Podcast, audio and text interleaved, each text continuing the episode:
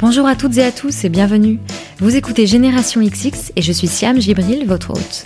Dans chaque épisode de ce podcast, je rencontre une femme entrepreneur. On parle de son parcours, de sa personnalité et j'espère que cela vous donnera envie d'en savoir plus sur ce qu'elle a fait, mais aussi vous inspirera à mener à bien vos projets et à croire en vos idées. Au cas où vous auriez manqué l'info, sachez que si vous souhaitez tester season.fr, S-E-A-Z-O-N, des plats qu'on vous livre à domicile une fois par semaine, vous bénéficiez de 30% de réduction sur votre première commande avec le code GénérationXX. Je vous en parle parce que peut-être que cette année, vous vous étiez promis de ralentir le rythme, de prendre le temps de bien manger, et que la vérité, c'est que c'est toujours la course.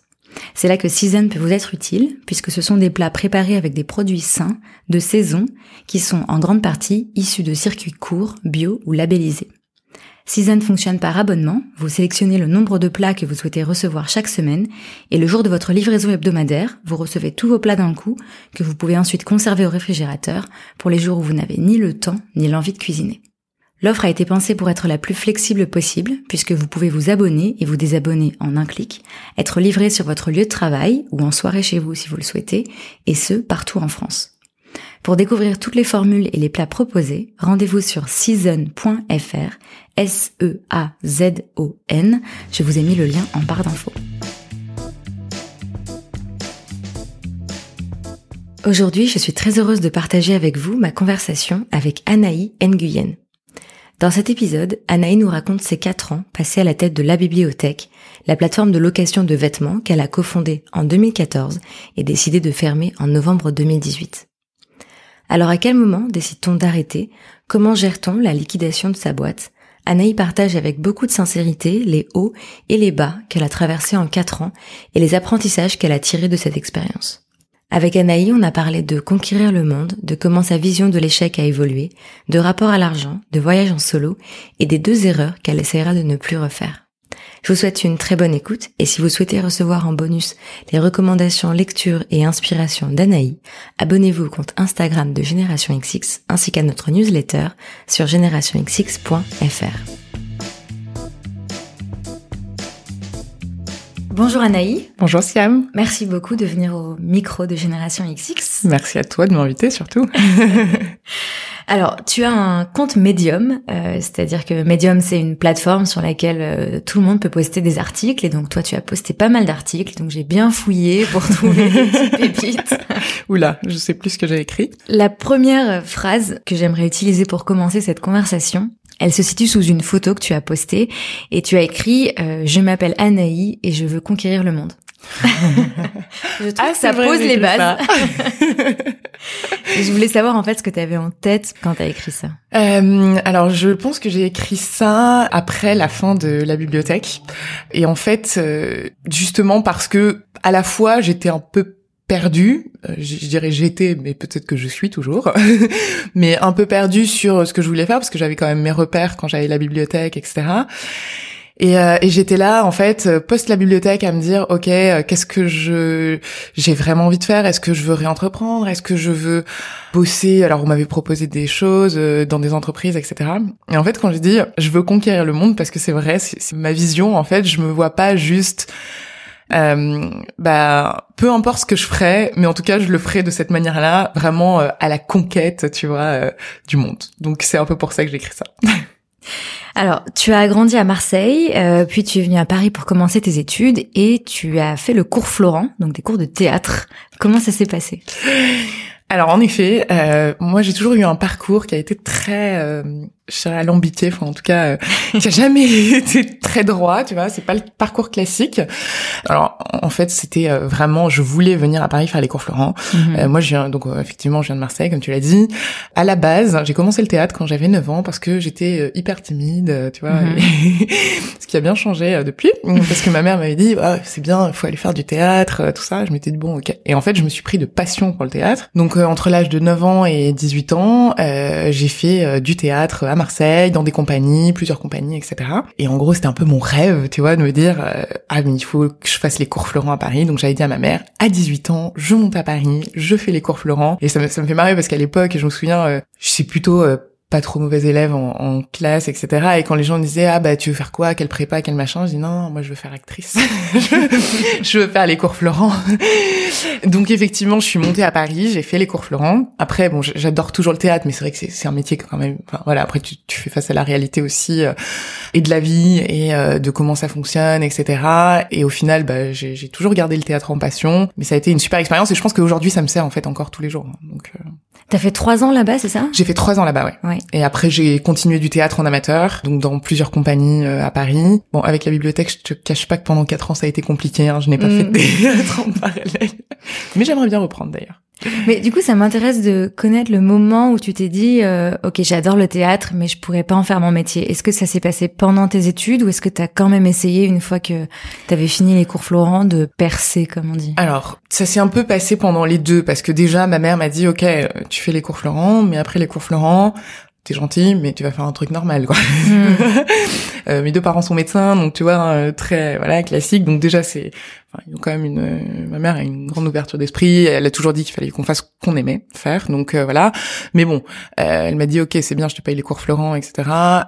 déjà, je me suis rendu compte hein, en fait que bah moi petite provinciale venant de ma petite province marseillaise euh, en arrivant à Paris euh, c'était pas du tout enfin t'avais tellement de gens en fait qui voulaient se mhm. lancer dans le théâtre. Et puis en plus de ça moi ce qui était très particulier c'est que j'aimais le théâtre et non pas le cinéma. Donc en mhm. plus de ça c'est un métier qui est pas non plus rémunérateur. Enfin voilà. Donc pendant mes études déjà je voyais qu'il y avait beaucoup beaucoup de gens qui voulaient se lancer il y a très peu de place. Enfin c'est voilà. Et en plus de ça bah ça peut se jouer à rien en fait tu vois euh. et ma mère aussi m'a dit bon après euh, les trois ans du cours Florent euh, tu te gères tu fais quelque chose mais tu te gères parce que moi j'arrête de payer Paris mhm. c'est bien c'est mhm. cher donc tu t'auto-gères quoi donc du coup bah je me suis dit ok bon bah, j'ai repris mes études en, fait par correspondance après ça mhm. donc j'ai fait une licence de lettres modernes à la Sorbonne en parallèle j'ai travaillé pour pouvoir me payer mon appart etc etc mais c'est vrai que je me suis dit en fait pendant même pendant le cours Florent je me suis dit ok, en fait, le problème c'est que c'est un métier qui est très difficile. Tu ne sais pas si un jour tu pourras y arriver, et ce n'est même pas en fait la quantité de travail qui fait que tu y arrives ou pas.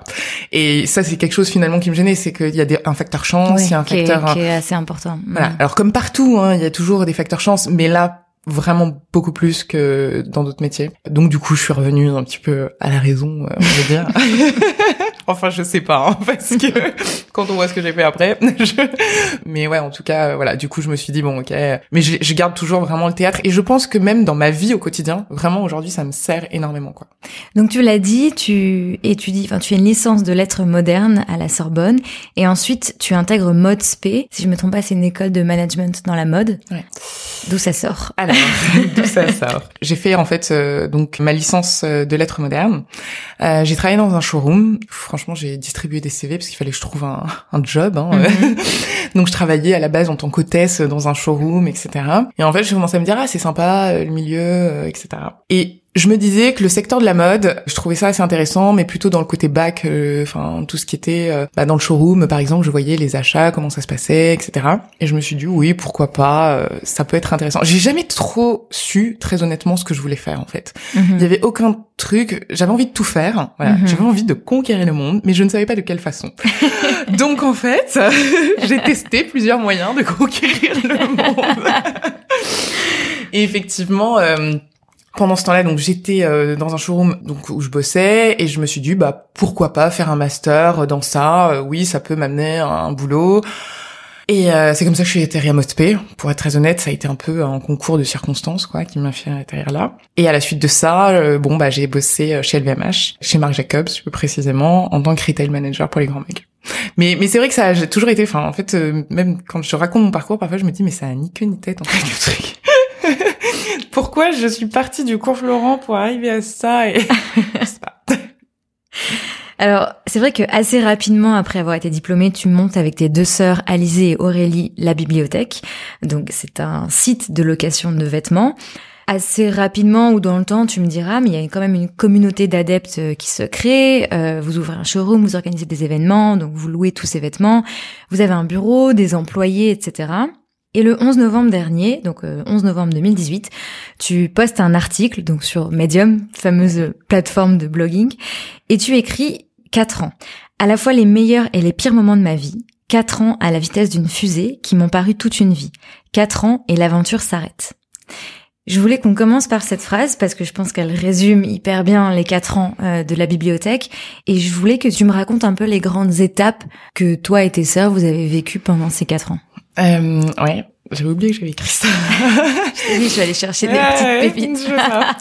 euh, donc, euh, ouais, effectivement, en fait, la bibliothèque, enfin, tu vois, euh, quand tu me dis quatre ans, mais j'ai l'impression que ça a vraiment été beaucoup plus long. Ça a été des moments, en fait, la bibliothèque, ça a été à la fois des moments de joie mais vraiment intense et des moments hyper euh, enfin tu vois où on se sentait hyper bien euh, enthousiaste etc et à la fois des moments de solitude mais vraiment profonde c'est pas toujours évident aussi parce que j'ai monté euh, alors Alizé était dans l'aventure mais un peu moins mais surtout avec Aurélie donc ma sœur ça a été aussi des moments finalement difficiles même familiaux j'ai envie de dire parce mhm. que au final c'était aussi une relation entre deux sœurs et en fait les alors il y a eu des moments, alors par exemple, je me souviens très bien encore aujourd'hui du lancement, le jour où on a lancé la bibliothèque, donc on avait travaillé dessus, etc.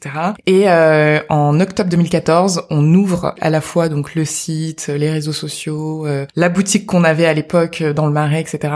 Et en fait, pour nous, bah, c'était le début d'un truc. En fait, nous, euh, voilà, encore dans cette idée de conquérir le monde, on s'est dit, on veut révolutionner la manière de consommer la mode. C'était ça dans notre tête, et c'était mhm. pas juste Enfin, on avait vraiment une ambition derrière euh, qui était mhm. quand même euh, très grande.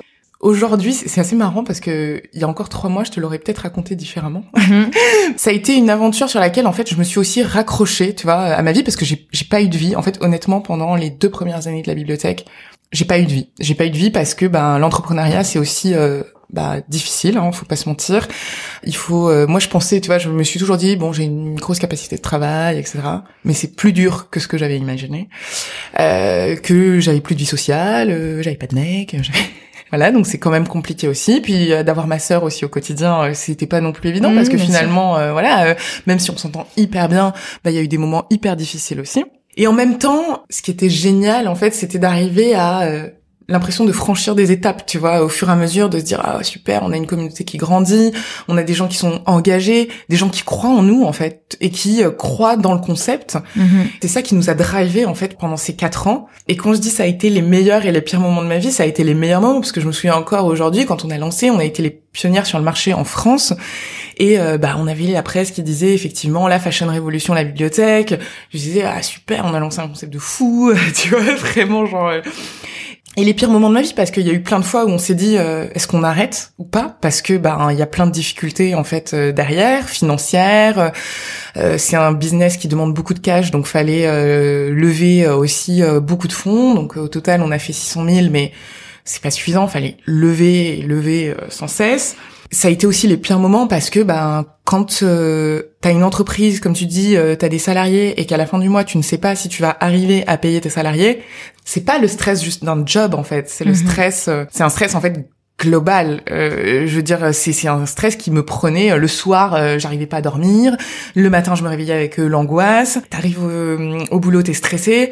Enfin tu vois c'est vraiment en fait ça prend ton quotidien ça prend ta vie. Mais en même temps j'adorais me lever la bibliothèque, manger la bibliothèque, me coucher la bibliothèque. C'est très bizarre, hein, parce qu'il y a une, une relation assez particulière, je pense, que mhm. t'as avec ta boîte. Et je, d'ailleurs, je sais pas si elle est très bonne, en fait, pour être très honnête. Aujourd'hui, je sais pas si, si je remonte une boîte, je le ferai pareil, tu vois. Mhm. Dans le sens où quand c'est ta première boîte, je pense que t'as une relation avec ta boîte qui devient ta vie.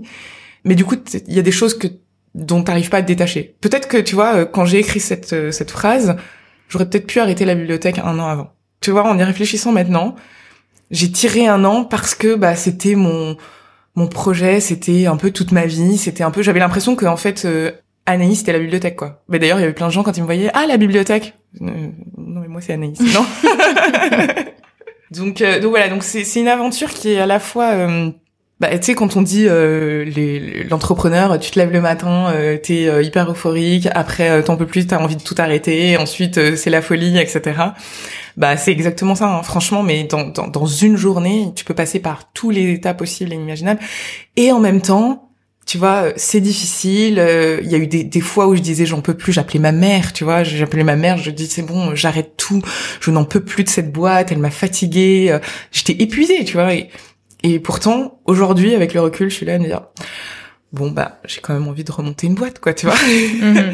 donc donc voilà, je pense qu'il y a un côté euh, où bah t'as un attachement avec ta boîte. Alors peut-être que enfin je, je, trouve alors je, pour en avoir discuté avec d'autres entrepreneurs tu vois euh, je trouve que particulièrement les filles ont cet attachement euh, avec leur boîte que les hommes n'ont pas forcément et c'est Mhm. marrant comme comme truc mais mais je pense que c'est peut-être pas la meilleure façon de en tout cas de, de construire sa boîte je pense que j'aurais plus enfin en tout cas sur la sur la prochaine j'aurais plus euh, le même euh, attachement que j'avais avec la bibliothèque ou du coup tu ne vois plus les choses en fait Et concrètement, tu penses que ça se matérialise comment d'être un peu plus détaché?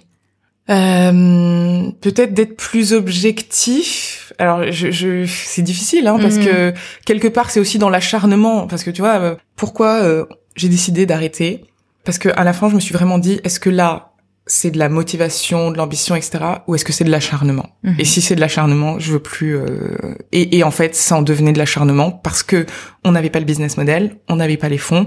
C'était un cercle vicieux où le serpent se mordait la queue et on faisait de l'acquisition, on n'avait plus de stock pour servir. Enfin, donc à un moment, ça devenait vraiment de l'acharnement et et pour être très honnête, bah, The Family m'a beaucoup aidé d'ailleurs dans, dans ça parce que je me suis posé des questions, j'ai demandé euh, conseil parce que bah euh, forcément ils en ont vu passer euh, des startups et ils sont toujours dans vraiment des conseils vrais. Enfin moi c'est ça qui, qui, qui m'importe aussi. Et j'ai dit ok aujourd'hui j'en suis là.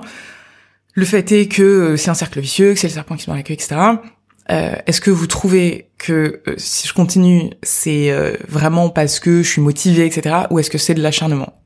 Et là, je me souviens très bien de la réponse de Oussama qui m'a dit, OK, Oussama qui est le Oussama, voilà, qui- l'un des cofondateurs de The Family. Et d'ailleurs, pour celles et ceux qui savent pas euh, ce qu'est The Family, c'est donc une structure qui accompagne euh, des startups dans leur phase de croissance. Et euh, la semaine dernière, j'ai d'ailleurs reçu Erika, qui est la, la directrice de The Family. Tout à Enfin, fait. voilà, la pause est, la parenthèse est fermée, mais comme ça, tout le monde a toutes les infos. Donc, Oussama te, te- ouais, te- me dit, ouais. euh, et, et- et du coup, il me répond, ok, on se voit. Ok. Et, euh, et du coup, en fait, quand je l'ai vu, il me dit, non mais là, stop quoi. En Mhm. fait, euh, et je pense qu'en fait, le fait de l'entendre de quelqu'un d'autre, de l'entendre de quelqu'un qui, a- qui a vu euh, passer des startups et qui connaît le truc, en fait, j'avais besoin de l'entendre de quelqu'un d'autre. Je le savais, hein, parce que si déjà j'ai posté ce truc-là, je savais que je tombais dans l'acharnement Mhm.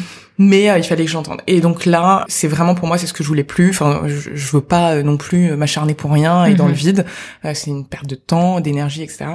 Et du coup, c'est là où j'ai dit, ok, on arrête. Mais après, c'est difficile de se dire comment est-ce que je vais matérialiser le fait que euh, j'aurai plus cette relation avec ma boîte, parce que essayer d'être plus objectif, c'est bien. Après, peut-être que la deuxième, tu te dis bon bah euh, ça m'a. En fait, je pense aussi qu'il y a un côté où quand tu montes ta première boîte, tu veux absolument que ça marche. Enfin, presque t'as as peur de l'échec en fait. Tu vois, tu Ouais. repousses l'échec. Enfin, aujourd'hui c'est c'est pas un échec, mais tu te dis ok je fail une boîte c'est un échec quand même et du coup tu le repousses tu vois quand je te dis j'aurais pu la fermer avant mais j'ai repoussé parce que non il fallait que la bibliothèque ça ça dure tu vois il fallait que ça tienne il fallait que ce soit solide et quelque part je voulais pas dire bah non j'ai échoué Mhm. en arrêtant la bibliothèque Mhm. et je pense que ça, c'est vraiment le, le côté effectivement aujourd'hui où euh, bah t'as l'impression que si ça marche pas, euh, t'as échoué. Et du coup, euh, je pense que bah, j'ai un peu une peur de l'échec, hein, ça, c'est- ça c'est vrai aussi. Et je pense que le fait finalement de le repousser. Aujourd'hui, je me dis bah en fait une boîte, tu peux monter, fermer, arrêter. Et c'est pas grave en fait. Et je m'en suis rendu compte après. Je me suis dit bon bah ok j'ai arrêté et ça va, je suis vivante, je suis là. Donc c'est pas grave. Mais c'est vrai que t'as cette peur un peu de l'échec qui fait que tu repousses le moment où tu vas arrêter parce que ben parce qu'il faut que ça en fait il faut que ça marche quoi. Et donc, ça a changé ta perception de l'échec. Ah complètement. Aujourd'hui bah du coup euh, la bibliothèque ben pour moi c'est pas un échec. Aujourd'hui au contraire, ce qui a pas été si évident euh, parce que ben oui au début je me disais ben ouais en fait j'ai passé quatre ans euh, entre guillemets pour rien, mais au final je me rends compte que j'ai appris tellement de choses en fait en quatre ans que c'est pas un échec. Et oui, ça a changé parce qu'en fait, c'est juste, ben, j'ai appris en fait. J'ai appris et il faut juste savoir bah, tomber, se relever. Et encore aujourd'hui, hein, euh, même si euh, parfois, je vais, je- pour ne rien te cacher, hein, j'ai parfois le contre-coup aussi de, de ça. Mhm. Mhm. Quelques mois après, tu vois, euh, parce que bon, sur le coup, j'ai arrêté. Enfin, c'est c'est tellement dans un tourbillon. Euh, où bon bah fallait qu'on fasse les liquidations, euh, ça a été racheté à la barre, enfin, enfin bon il y a eu plein de, de trucs. Donc j'étais un peu dans le côté ouais c'est cool super je remonte nanana. Et en fait je pense qu'aujourd'hui quelques mois après j'ai un peu le contre-coup de cet arrêt parce que je me dis euh, ok j'ai j'ai plus rien. Enfin tu vois je me réveille le matin j'ai plus rien auquel me dire euh, faut que je pense à ça faut que je fasse ci faut que je fasse comme ça faut que je et du coup bah t'es là tu dis mais en fait euh, est-ce que ta vie parce que en fait ma vie c'était vraiment euh, mon boulot enfin c'était vraiment ma boîte. Mhm. Et donc aujourd'hui, t'apprends à vivre différemment, t'apprends à profiter des moments, tu vois, et te dire, euh, ok, mais c'est pas grave en fait si tu ne fais rien, tu vois. Euh, moi, j'ai du mal à ne rien faire. Et en fait, du coup, effectivement, donc la bibliothèque, c'est pas un échec parce que j'ai appris tellement de choses, parce que ça m'a ouvert beaucoup de portes, parce qu'aujourd'hui, c'est ma carte de visite, hein, je vais pas mentir. Enfin, on me connaît pas pour tout ce que j'ai fait avant, on s'en fout en fait, tu vois. on sait juste que j'ai fait la bibliothèque. Et dans le milieu startup, j'ai bien compris que arrêter une boîte, fermer une boîte, liquider une boîte, c'était pas un échec. Au contraire. Parce que c'est peut-être pas ta première boîte qui va fonctionner. Sauf que tu veux jamais te l'avouer quand c'est ta première, tu vois. on te le dit. Et côté employé, est-ce que pour eux, euh, ça a été un échec? Comment ça comment ça s'est passé pour toi? Alors, bah, justement, moi, c'était un peu ce qui me faisait le plus peur quand mhm. euh, j'allais arrêter. C'est déjà, euh, oui, hein, la peur de l'échec, mais aussi tout ce qu'on avait mis en place, comment tout arrêter. Il y avait des gens qui étaient engagés dans le projet. Mhm. Nous, euh, nos salariés, c'était plus que des salariés parce que c'était vraiment des gens qui croyaient, tu vois, euh, qui croyaient dans le projet, qui étaient à fond. Et presque, j'avais peur de les décevoir en fait, en leur disant, bah c'est fini, on arrête, etc. Et en fait, il se trouve que, mais d'ailleurs, je, je, je m'y, attendais pas. Et, le, le, jour en fait où on a annoncé, parce que du coup, euh, avec ma sœur, on avait pris la décision et Nico, euh, notre CTO, était aussi au courant. Donc tous les trois, on était au courant. Il a fallu attendre un petit peu avant de l'annoncer à la team. Le jour où je l'ai annoncé à la team, il euh, y en a qui se sont mis à pleurer. En fait, j'ai eu des réactions auxquelles je, ne m'attendais pas. Pourtant, j'avais prévu, euh, alors pour chacun, je leur avais prévu un petit dossier justement pour savoir comment ça allait se passer pour la suite, essayer de les replacer dans des startups que je connaissais, etc. Mhm. Parce que justement, je voulais qu'ils aient une suite et ça faisait partie, en tout cas, des, des valeurs de la bibliothèque, c'était la famille. Mhm. Et euh, c'était vraiment dans le côté justement, bah aussi, on se soutient les uns les autres et on mhm. s'occupe les uns les autres. Et en fait, le fait de l'annoncer à la team, c'était vraiment concrétiser le truc et dire ok, aujourd'hui, ça va s'arrêter, c'est la fin, etc. Et euh, je pense que pour eux, ça n'a pas été, enfin, en fait, dans un sens, ils s'y attendaient parce que les derniers mois ont été quand même très compliqués à, à vivre. Mais d'un autre côté, ils voulaient pas se l'avouer parce qu'ils croyaient, et c'est là où tu dis c'est difficile parce qu'ils croient en toi mhm. en tant que fondateur, en tant que mhm. porteur euh, du concept, etc. Et en fait, tout le monde disait, euh, s'il restait là aussi, je pense que c'était pour nous, pour ma sœur, pour moi, euh, pour Nico. Et au final, oui, c'était un peu leur dire bon bah malheureusement euh, aujourd'hui on est obligé de, de tout arrêter. Mais aujourd'hui, euh, je pense que même eux ne le voient pas comme un échec. Euh, alors bon, faut savoir quand même qu'en France, les salariés sont aussi pris en charge par tout ce qui est contrat de sécurisation professionnelle, etc. Ils savent aussi que quand ils rentrent dans une start-up, ben rien n'est jamais sûr. Mhm. Euh, en tout cas, tant qu'elle n'est pas stabilisée et encore, même parfois euh, à des niveaux de start-up beaucoup plus euh, élevés, euh, t'as voilà des problématiques. Mais mais au final, je pense que tous, en tout cas, m'ont dit qu'ils ne regrettaient absolument pas, tu vois, d'avoir fait partie de ce projet. Et, et ça, ça m'a vraiment fait du bien aussi de me dire, ok entre guillemets ils m'en veulent pas. Enfin en fait c'est ça un peu. Je me disais ben tu culpabilisais en fait? Un peu ouais. Ouais. Un peu de dire euh, ben ouais j'ai parce que moi j'ai pris la décision d'arrêter mm. et donc je l'impose en fait aux gens. Ouais. Bon après euh, quand on voit qu'il y a pas le choix, on voit qu'il y a pas le choix et malheureusement euh, c'est bête à dire mais il vaut mieux arrêter tant qu'il est temps plutôt que de laisser euh, traîner le truc s'embourber quoi. Mhm. On l'a dit tout à l'heure, vous aviez enfin la bibliothèque avait des clients en plus des clients qui étaient attachés à la marque qui revenaient. Tu le disais aussi, c'est un business qui demande beaucoup de cash parce qu'il faut investir dans toutes les pièces que les filles vont ensuite louer. Donc d'un point de vue vraiment business, qu'est-ce qui a pas fonctionné? euh, d'un point de vue business, je pense vraiment, honnêtement, que euh, ça a été. Euh, ben, en fait, on avait tenté de faire une levée de fonds là dernièrement, qui n'a pas abouti. Mm-hmm. Et encore une fois, si je te prends l'exemple du modèle américain qui est Render and Way, ils ont levé, je sais pas combien de millions de, de dollars avant d'arriver à un seuil de rentabilité. Encore, je crois que c'était l'année dernière. Enfin, au mm. ils ont lancé en 2009 donc en fait, c'est un modèle où soit on arrive à trouver beaucoup de cash pour investir au départ, pour qu'à un moment donné, ça renverse la donne avec les marques, parce que c'est ça le problème, c'est qu'on achète les stocks auprès des marques. Donc nous, on était en partenariat avec les marques, donc même si tu achètes en wholesale, tu achètes les stocks auprès des marques, et euh, derrière, tu les mets en location. Mais ça demande en fait un BFR qui est quand même énorme. Mm-hmm. Et, euh, et, je pense qu'aujourd'hui, bah, les business, en tout cas euh, comme ça, de location, je le vois hein, parce que je connais aussi tous nos concurrents aujourd'hui, bah, pour tenir, il faut du cash. Le cash, c'est honnêtement le nerf de la guerre. Et euh, si on l'a pas, on a beau avoir, parce que nous, on avait vraiment rodé notre système logistique, etc. derrière. Mais malheureusement, à un moment, il faut de l'argent pour investir dans le stock, sinon tu peux pas servir tes clients, quoi. Donc je pense vraiment que ce qui n'a pas fonctionné, ça a été vraiment ben, notre levée qu'on n'a pas réussi à aboutir l'année dernière. Et tu sais pourquoi elle a pas fonctionné? Alors je dirais que bon, les raisons que les fonds vont donner, les VC vont donner, ça va être des raisons X ou Y. Je pense qu'aujourd'hui, euh, effectivement, les fonds sont frileux d'investir dans du stock parce que aujourd'hui, ils préfèrent investir dans de l'IT, etc. Que le modèle, ils sont pas sûrs du modèle en Europe, euh, même si aux États-Unis, on a un exemple qui a plutôt bien fonctionné, mais en Europe, il y en a aucun qui émerge aujourd'hui. Donc pour moi, c'est ça aussi, c'est que je pense que ben aujourd'hui, ils étaient trop frileux sur euh, est-ce que c'est vraiment un modèle qui va rapporter à terme ou pas. Tu vois, je, je sais pas si c'est un modèle qui rapportera à un moment donné. Je je sais pas en fait. Maintenant après coup, tu vois même si euh, quand tu es dedans, tu crois dur comme fer et t'es persuadé et il faut que tu crois dans ta boîte parce que sinon personne n'y croit si toi mm. tu n'y crois pas. Mais aujourd'hui avec le recul, je me dis en fait, est-ce que j'y croyais parce qu'il fallait y croire? Ou est-ce que j'y croyais parce qu'il y avait un réel business et je saurais pas te répondre.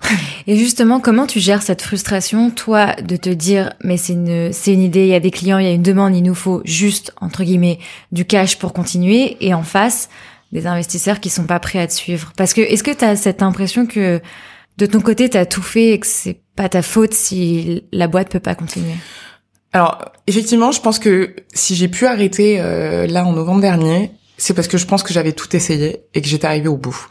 Euh, je pense que sinon j'aurais été trop euh, frustrée. C'est d'ailleurs peut-être pour ça que j'ai pas arrêté avant en fait, euh, même si j'aurais peut-être dû. Mais euh, c'est peut-être pour ça que j'ai pas arrêté avant parce que j'avais l'impression de pas avoir tout tenté, tu vois. Et mhm. mais là ça dépendait plus de moi en fait. C'est que j'avais beau euh, changer, on a pivoté, on a tenté même de pivoter le modèle l'avant veille de déposer la cessation des paiements en se disant bah peut-être qu'il y a un autre moyen, etc. Mais effectivement, je pense que c'est dur en fait, c'est dur parce que finalement, euh, quand euh, les gens te disent non en face, t'as l'impression en fait que finalement ils te disent que ton truc c'est pas bien. Enfin, tu vois, en fait, t'as un peu ce côté-là où on te dit mais euh, alors donc t'essayes de trouver les raisons en disant non mais ils ont rien compris, ils ont, ils ont pas compris le business. Mm, mm. mais en fait, au final, c'est juste qu'on te met face à ta réalité en te disant euh, ouais, ben nous on n'est pas sûr aujourd'hui que ça marche. Alors que toi, t'es es persuadé et tu veux l'être en fait que dur comme fer que ça va marcher. Et quand on te dit bah en fait non, nous ça nous intéresse pas d'investir parce que euh, bah non, on n'est pas sûr que ça fonctionne. Et ben t'as l'impression en fait et c'est là où je te dis que le rapport à la boîte est un peu compliqué, c'est que t'as mhm. l'impression que presque on te remet toi en cause, alors qu'en mhm. fait on, s'en fout de moi, tu vois. Mhm.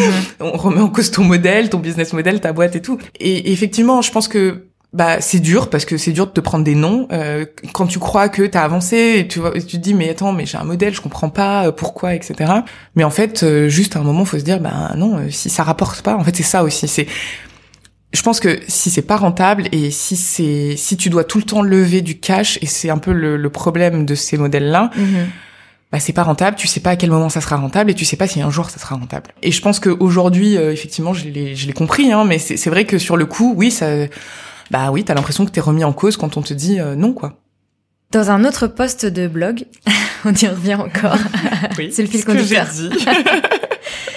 tu parles de, de, cette année, donc tu as publié ce, ce post-là en 2019 et tu dis il y a une réalité simple en ce début d'année, j'ai besoin de me refaire financièrement. Et tu écris euh, quelques lignes plus tard manquer d'argent ne m'a jamais fait peur. C'est d'ailleurs ce qui m'a toujours fait prendre des risques, parfois trop. Et je voulais du coup que tu me parles un peu de ce rapport à l'argent, d'où ça te vient de dire euh, j'ai jamais eu peur de, de manquer d'argent, parce que c'est quand même une peur de beaucoup beaucoup de monde. Et donc toi, c'est quoi ce, ce rapport à, à l'argent que tu as développé? Euh, Ben en fait, c'est vrai que pour moi, euh, bah, l'argent, c'est alors bien sûr il en faut. Hein, pas évidemment tout le monde a envie d'avoir de l'argent. Et si j'ai fait la bibliothèque, c'était pour devenir multimilliardaire. Hein, on va pas se mentir. non mais bien sûr. Mais euh, c'est-à-dire que j'ai euh, je me suis toujours dit, j'ai toujours travaillé dans ma vie. Euh, j'ai commencé à travailler avec des petits jobs, euh, même quand j'étais à Marseille à l'époque, à 16 ans, d'hôtesse, etc. Je me suis toujours dit, si jamais demain faut que je trouve un travail, je trouverai un travail. alors oui, aussi, je, enfin, je viens d'une famille qui plutôt, enfin voilà, mes parents sont médecins, on n'a jamais manqué d'argent, etc. Mais il y a aussi ce côté où je pense que de moi-même, je sais que euh, je me suis toujours démerdée en fait. Je me suis toujours démerdée quoi qu'il en soit. Euh, quand ma mère m'a dit bon bah après le cours Florent, ben moi je te donne plus un rond et tu te débrouilles parce que là euh, voilà.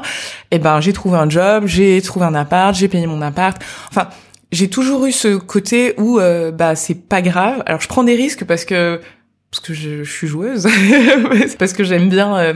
et, et du coup je me dis bah je tente le tout pour le tout et je et voilà, mais, c'est vrai qu'il y a une réalité où, franchement, euh, oui, pendant quatre ans, j'ai gagné les SMIC, euh, parce que je me payais au SMIC pendant quatre ans, donc t'accumules euh, des dettes, t'accumules euh, bah, des choses que tu dois payer, rembourser, etc. Donc oui, il y a un fait où, ok, t'as besoin d'argent, mais je suis pas dans cette recherche perpétuelle de me dire, ok, j'ai tel niveau de vie, donc je vais augmenter à tel niveau de vie. Je m'en fiche, en fait, de redescendre et de remonter et de redescendre. Enfin, ça me fait pas peur, en fait. Donc, à partir de là, bah, je me dis euh, voilà autant tenter. Et puis euh, oui si un jour j'ai un problème eh ben j'irai euh, travailler comme tout le monde. Enfin voilà c'est enfin j'ai jamais eu ce problème de me dire oh, si j'ai pas de travail comment je vais faire? Et si j'ai pas d'argent? Et si j'ai pas si je me suis toujours dit que je me referais Sincèrement, je sais pas, mais voilà, c'est ouais. Donc j'ai un rapport à l'argent et qui d'ailleurs, quand je dis, m'a fait peut-être parfois trop prendre de risques. Oui, parce que je suis prête à tout perdre en fait. Je suis, en fait, je suis prête à tout perdre parce que je pense que je vais tout gagner. Bon, ça c'est, c'est quand même aussi le truc. Euh, finalement, je pense que c'est un truc d'entrepreneur ça aussi parce que t'es quand même prêt à euh, te mettre à zéro, à pire que voilà, parce que t'es persuadé que après tu vas être multimilliardaire quand même. Mais bon, pas gagné encore. Donc tu as liquidé euh, la bibliothèque, c'est ça? Comment ça se passe en fait après financièrement tout ce qui est euh, d'aide de l'entreprise Toi finalement, t'es impliqué aussi personnellement Alors, euh, Parce que c'est ça aussi qui fait peur, j'imagine, quand on entend liquidation, on se dit oh, tu vas crouler sous les dettes, comment ça va se passer? Alors euh, aujourd'hui, euh, quand tu montes une boîte, t'as quand même, tu dissocies le pro du perso, sauf si tu t'engages personnellement sur ta boîte, mhm. chose que d'ailleurs nous avions fait avec ma sœur, qui a été un peu une erreur de débutant, je pense, euh, que je déconseille parce que j'en entends beaucoup et ça, ça franchement, ça me, ça me fait un peu mal au cœur. C'est-à-dire que quand tu fais par exemple un prêt perso où tu te portes caution personnelle sur la boîte, c'est forcément parce que quand tu lances ta boîte, tu crois tellement à fond que t'es prêt à le faire et que tu le fais. Aujourd'hui, je rembourse, tu vois, un prêt perso que j'avais fait sur la bibliothèque, ma sœur aussi. Euh, bon, ça reste euh, des, des, sommes correctes, enfin des sommes qu'on peut rembourser facilement.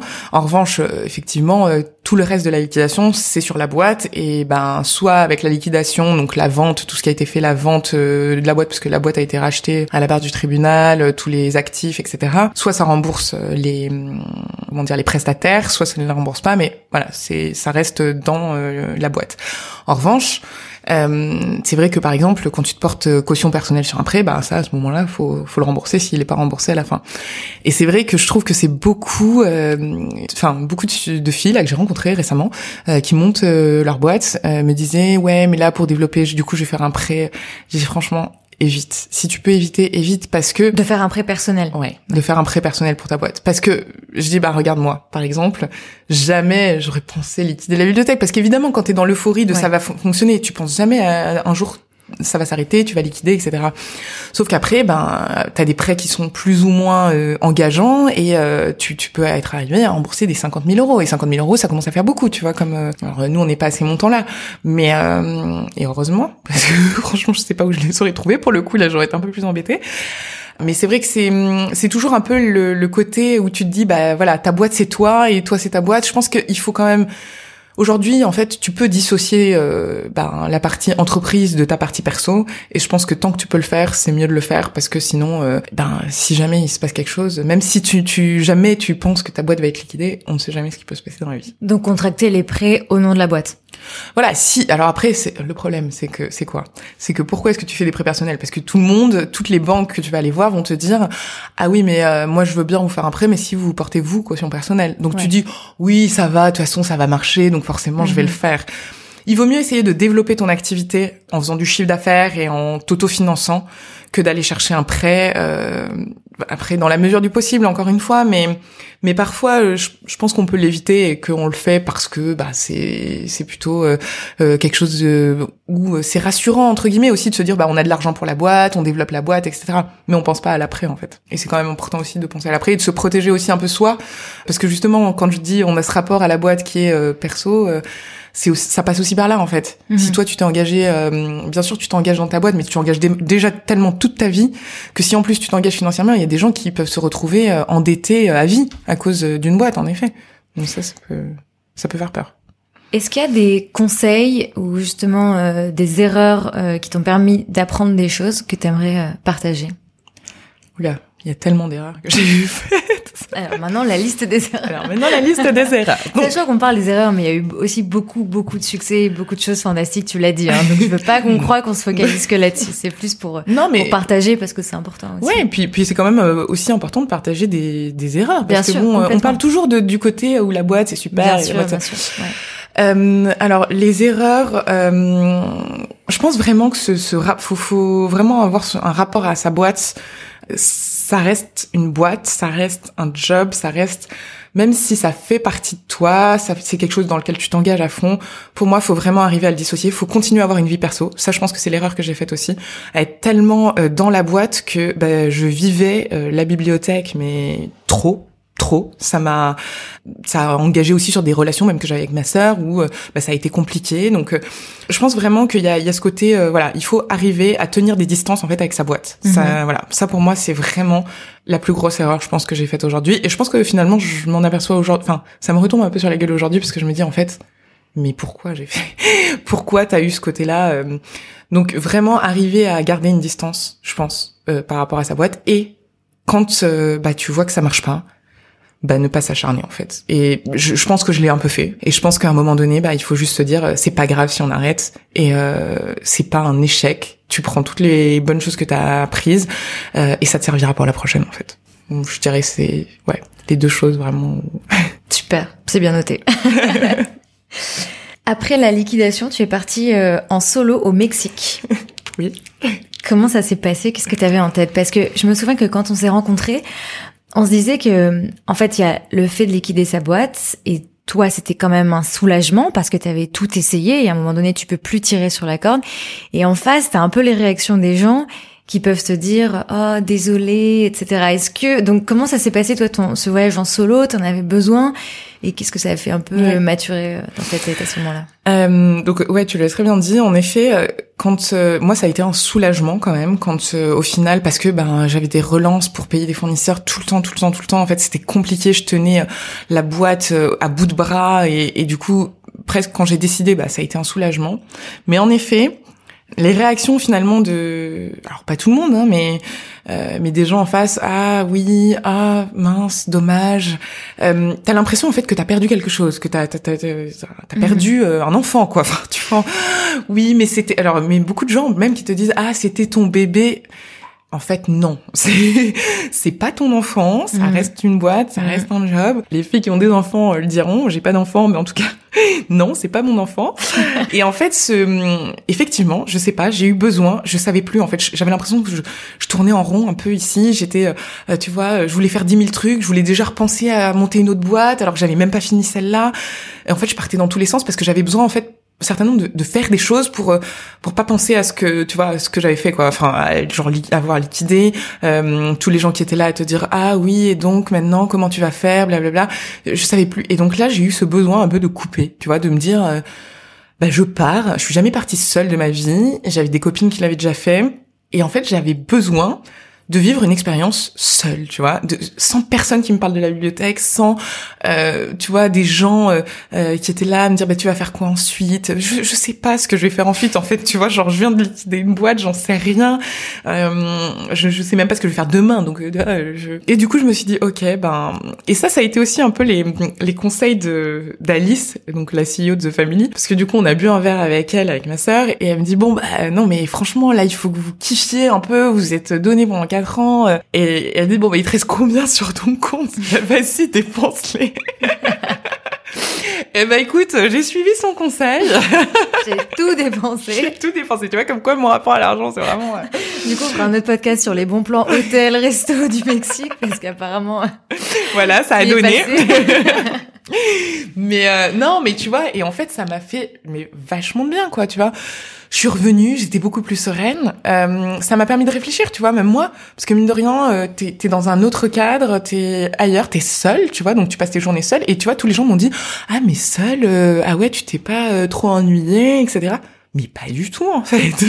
Juste, j'avais l'impression de ouais de vivre en fait le, le moment présent. En plus, bon, Mexique, voilà, c'est pas trop dégueu quoi comme endroit. Euh, et euh, non non, en fait, juste, euh, bah, c'était hyper bien en fait de, de, me retrouver en fait avec moi-même, tu vois. Et, et, je pense que j'avais besoin de ça aussi, de me dire, je me retrouve seule, sans parler à personne. Euh, parce que c'est vrai que je parle beaucoup en temps normal, mais finalement j'ai aussi besoin de ces moments où tu vois, mais personne te parle, tu parles à personne, Hmm. tu fais ce que tu veux, tu bouquines, t'es au bord de la plage, tu vas visiter des trucs, et en fait juste tu vois aussi que bah il y a une vie en fait. À Mm. part euh, ta boîte, il y a une vie et c'est bête, mais aussi dans en allant euh, quelque part, tu te rends compte bah, que les gens vivent autour de toi et juste que la vie ne s'est pas arrêtée en fait. Et, euh, et en fait, ça m'a permis de vachement relativiser sur euh, sur la liquidation, sur tout ça. Je suis revenue, honnêtement, je me sentais euh, beaucoup mieux que avant de partir parce que avant de partir, bah, j'avais euh, tellement de questions puis je voulais tellement monter des choses. Enfin, je, ça partait vraiment dans ma tête dans tous les sens. C'était n'importe quoi. Et je pense que ça a permis de me recentrer, quoi. C'était vraiment ça. Et aujourd'hui, tu es dans quel état d'esprit? Alors aujourd'hui, je suis dans quel état d'esprit? J'ai envie de dire à la fois, euh, à la fois, j'ai quand même le contre-coup, tu vois, des quatre ans, bizarrement, et je le ressens maintenant beaucoup plus qu'il y a deux mois. Je dirais le contre-coup dans le sens où je me rends compte, bah quand même, de tout ce que ça a impliqué en fait dans ma vie, euh, quatre ans de la bibliothèque, mais Mais euh, donc je me repose et j'essaye de profiter. Et ça, c'est vrai que c'est quelque chose que je n'avais jamais su faire avant. J'essaye de juste profiter, tu vois, euh, de kiffer avec mon mec, euh, de euh, profiter de ma famille, de mes amis. euh, alors que non, avant, j'avais toujours besoin de faire un truc. Et là, non, bah juste en fait, euh, t'as des journées, il fait beau, tu vas au soleil et tu profites en fait. donc ça, c'est le premier truc là que je suis, enfin dans le mood dans lequel je suis aujourd'hui. Mais je sais que je remonterai une boîte parce que en fait, bizarrement, c'est affreux à dire, mais c'est un peu ce qui me drive aussi. Euh, par contre, justement, euh, bah, toutes les erreurs que j'ai faites sur la première, je vais tenter. Je dirais pas que je le ferai, mais je vais tenter en tout cas de pas les reproduire sur une prochaine. Mais, mais j'ai ce besoin quand même bah, de conquérir le monde et d'être drivé par un truc qui me permette de conquérir le monde, quoi. Super. Bah merci beaucoup Anaï. Du coup, tout le monde pourra suivre la suite de tes aventures, soit sur Instagram, soit sur Medium. Il y aura Ouais. peut-être d'autres posts. J'en dans prévois les- d'autres. Ah, dans les mois à venir et surtout, on, on va suivre comment tu vas conquérir le monde. Merci à toi, Siam. Merci Anaï. À très vite. À très vite. Un immense merci à Anaï pour sa sincérité et le partage de son expérience et de ses apprentissages. Pour la suivre, rendez-vous sur son compte Medium. Je vous ai mis le lien en barre d'infos. J'espère que cet épisode vous a plu. Si vous souhaitez retrouver les recommandations, lectures, podcasts, etc. des invités, abonnez-vous à Génération XX sur Instagram et à notre newsletter sur générationxx.fr.